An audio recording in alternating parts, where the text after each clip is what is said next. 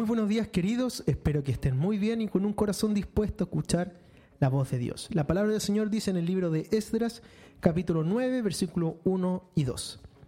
Acabadas estas cosas, los príncipes vinieron a mí diciendo, el pueblo de Israel y los sacerdotes y levitas no se han separado de los pueblos de las tierras, de los cananeos, eteos, fereceos, jebuseos, amonitas, moabitas, egipcios y amorreos, y hacen conforme a sus abominaciones.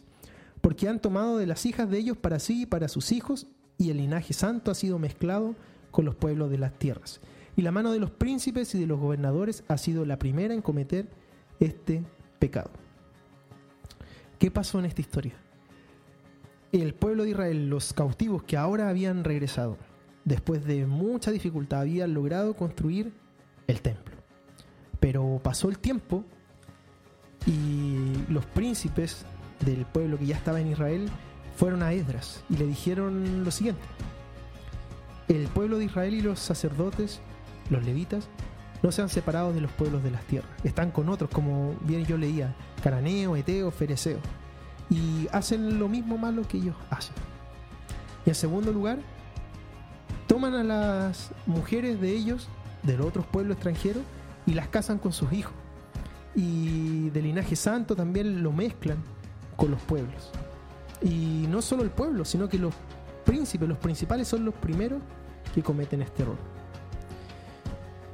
Quiero decirte que no basta, no basta solamente con ir en pos del Señor.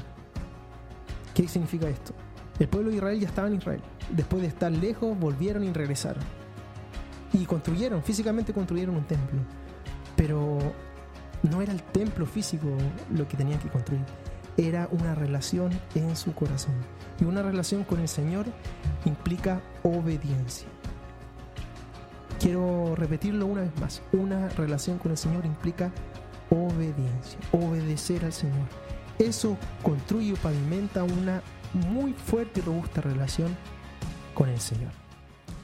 Que habían pecado ellos, que no se habían separado del pueblo de las tierras, sino que hacían lo malo. Anteriormente, Dios le había hablado en muchas ocasiones al pueblo de Israel y le había dicho, no se junte con los extranjeros.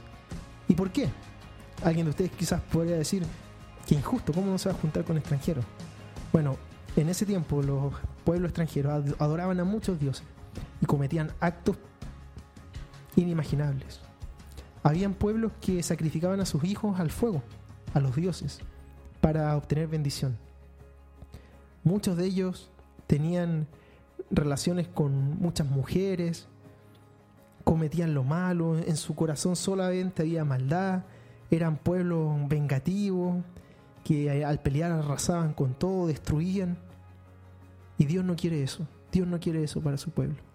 ¿Y qué significa eso para nosotros hoy en día? Que hay muchas cosas que Dios no quiere que hagamos. ¿Por qué? Porque es un Dios tirano que solamente quiere decirnos no hagas esto, no hagas esto. Porque Él nos ama. Y lo que Él quiere es que nosotros no nos acoplemos, no tomemos lo que otros hacen y pequemos ante el Señor. Porque ese pecado trae consecuencias a nuestra propia vida. Algo muy sencillo. Mira a tu alrededor hoy. Mira lo que este mundo ofrece. Mira, mira cómo vive la gente hoy en día. ¿Cómo vive la gente? Haciendo lo que ella quiere. Le importa nada quién esté al lado. Mira, mira algo muy sencillo en el aspecto laboral. La gente está dispuesta a todo con tal de mantener su trabajo. Te puede pasar por encima, puede despedir gente, puede puede hacer lo que quiera contigo. La gente está dispuesta a mentir, a robar. La gente está dispuesta a, estar, a hacer todo con tal de cumplir lo que ellos desean. Pero Dios dice que esto no debe ser así. No debemos dejar que otras influencias lleguen a nuestra vida. En segundo lugar, dice aquí también en Esdra que se estaban dando en matrimonio las hijas de los israelitas, pero las hijas de los extranjeros con los israelitas. Y esto es muy interesante, porque muchos hombres incluido David y bueno, Salomón, el ejemplo más claro, fueron llevados a, pecar Dice la Biblia que Salomón al final de sus días empezó a adorar a otros dioses debido a la a que él tenía muchas mujeres de otros pueblos. Él cometió un error muy grande al tener muchas mujeres. Dios nunca dijo eso. Dios quiere el matrimonio entre un hombre y una mujer y no entre un hombre con muchas mujeres. Y su corazón fue llevado hacia pecar.